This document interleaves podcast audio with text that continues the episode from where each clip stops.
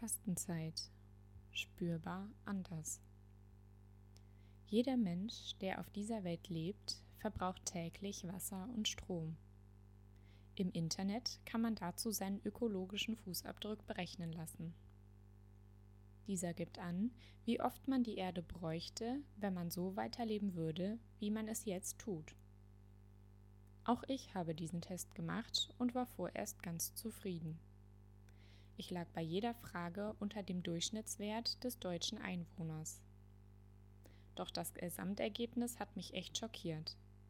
Für meine Lebensweise bräuchte man schon 1,7 Erden, wenn jeder Mensch auf dieser Welt so leben würde, wie ich es tue. Spuren hinterlässt jeder Mensch. Das ist unvermeidlich. Allein schon damit, dass er in dieser Welt lebt. Wenn man nun die Sprache etwas zurückverfolgt, sieht man, dass das Wort Spur ursprünglich den Fußabdruck meint.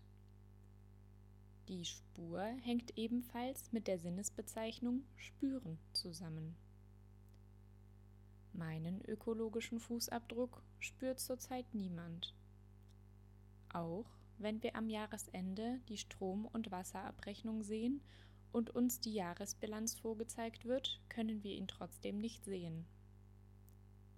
Spürbar wird er auch erst in einigen Jahren werden.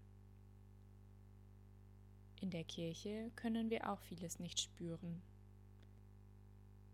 Der Heilige Geist, der für uns vor allem an Pfingsten von Bedeutung ist, ist hierfür ein gutes Beispiel.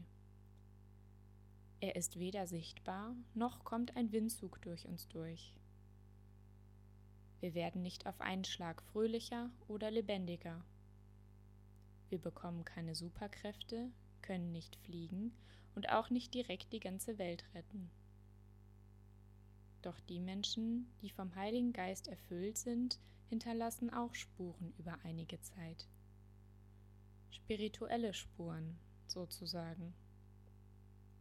Wenn Kleinigkeiten und Worte wertgeschätzt werden, wenn Gespräche viel wert sind und die Gemeinschaft des Glaubens zählt.